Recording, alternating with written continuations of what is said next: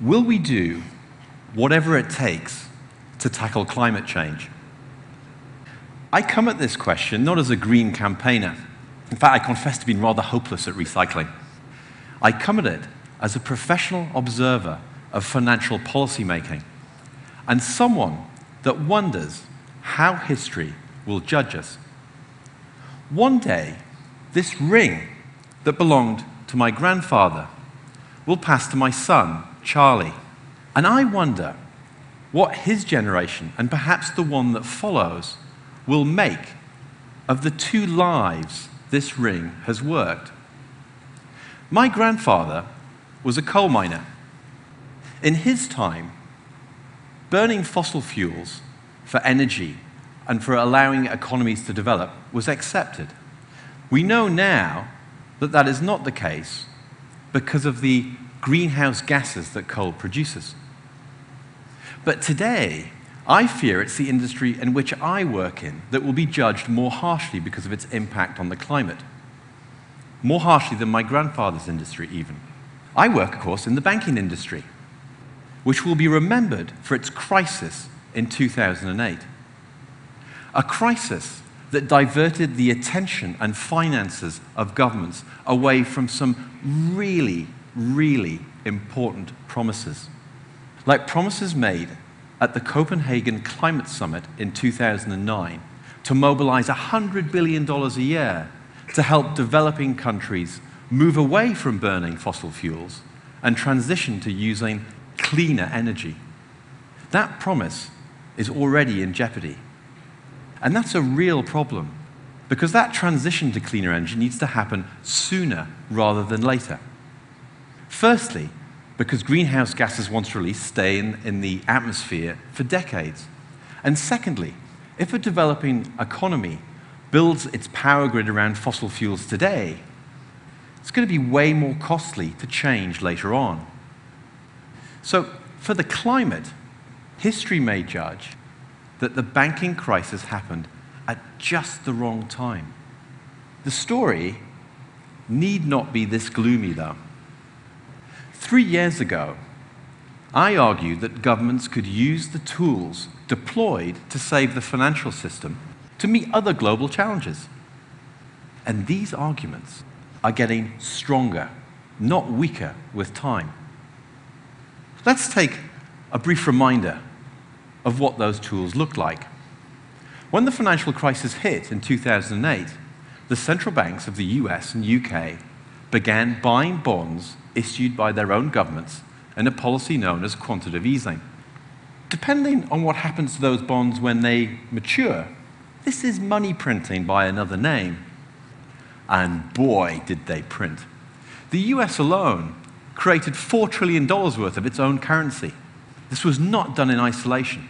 In a remarkable act of cooperation, the 188 countries that make up the International Monetary Fund, the IMF, agreed to issue $250 billion worth of their own currency, the special drawing right, to boost reserves around the world.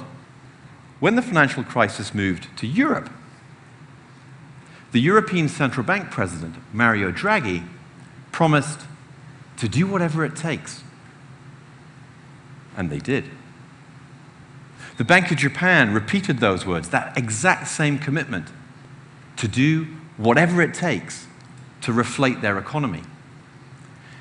In both cases, whatever it takes meant trillions of dollars more in money printing policies that continue today.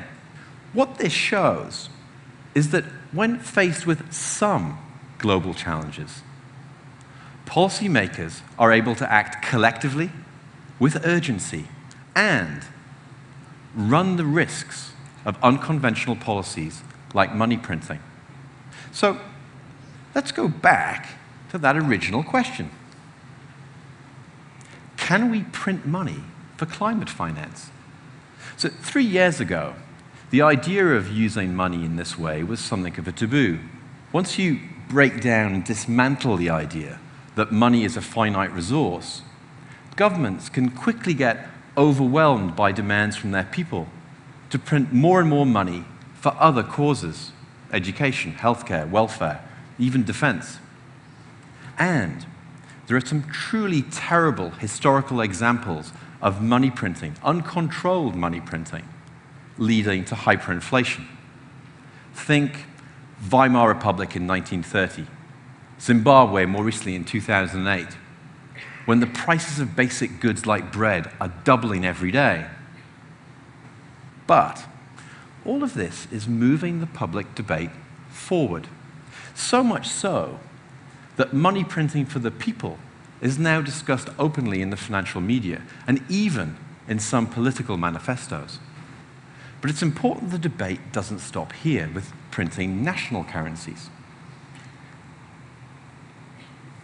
Because climate change is a shared global problem, there are some really compelling reasons why we should be printing that international currency that's issued by the IMF to fund it. The special drawing right, or SDR, is the IMF's electronic unit of account that governments use to transfer funds amongst each other. Think of it as a peer to peer payment network like Bitcoin, but for governments. And it's truly global. Each of the 188 members of the IMF hold SDR quotas as part of their foreign exchange reserves. These are national stores of wealth that countries keep to protect themselves against currency crises. And that global nature is why, at the height of the financial crisis in 2009, the IMF issued those extra $250 billion. Because it served as a collective global action that safeguarded countries large and small in one fell swoop. But here, here's the intriguing part.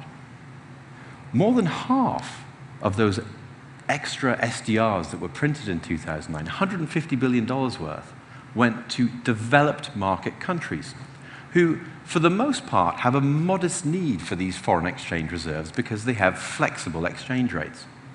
So those extra reserves that were printed in 2009, in the end, for developed market countries at least, weren't really needed. And they remain unused today. So here's an idea. As a first step, why don't we start spending those unused, those extra SDRs that were printed in 2009 to combat climate change? They could, for example, be used to buy bonds issued by the UN's Green Climate Fund. This was a fund created in 2009 following that climate agreement in Copenhagen.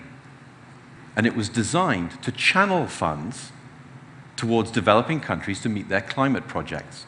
It's been one of the most successful funds of its type, raising almost $10 billion. But if we use those extra SDRs that were issued, it helps governments get back on track to meet that promise of $100 billion a year that was derailed by the financial crisis. It could also, could also serve as a test case. If the inflationary consequences of using SDRs in this way are benign, it could be used to justify the additional extra issuance of SDRs, say, every five years. Again, with the commitment that developed market countries would direct their share of the new reserves to the Green Climate Fund. Printing an international money in this way has several advantages over printing national currencies. The first is it's really easy to argue that spending money to mitigate climate change benefits everyone. No one section of society benefits from the printing press over another. That problem of competing claims is mitigated. It's also fair to say that because it takes so many countries to agree to issue these extra SDRs, it's highly unlikely that money printing would get out of control. What you end up with is a collective, global action aimed, and it's a controlled global action, aimed at a global good. And as we've learnt with the money printing schemes, whatever concerns we have can be allayed by rules. So, for example, the issuance of these extra SDRs every five years could be capped such that this international currency is never more than 5% of global foreign exchange reserves. That's important because it would allay, well, let's say that ridiculous concerns that the US might have that the SDR could ever challenge the dollar's dominant role in international finance. and in fact, I think the only thing that the SDR would likely steal from the dollar under this scheme is its nickname, the greenback. Because even with that cap in place, the IMF could have followed up its issuance, its massive issuance of SDRs in 2009, with a further $200 billion of SDRs in 2014.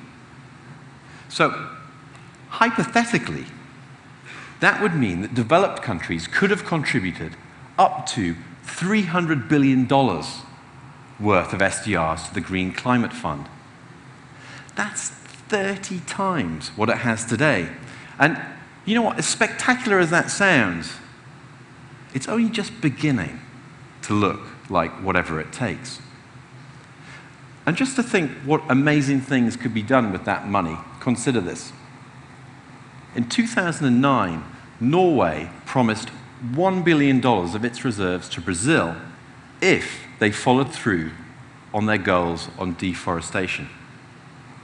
That program has since delivered a 70% reduction in deforestation in the past decade.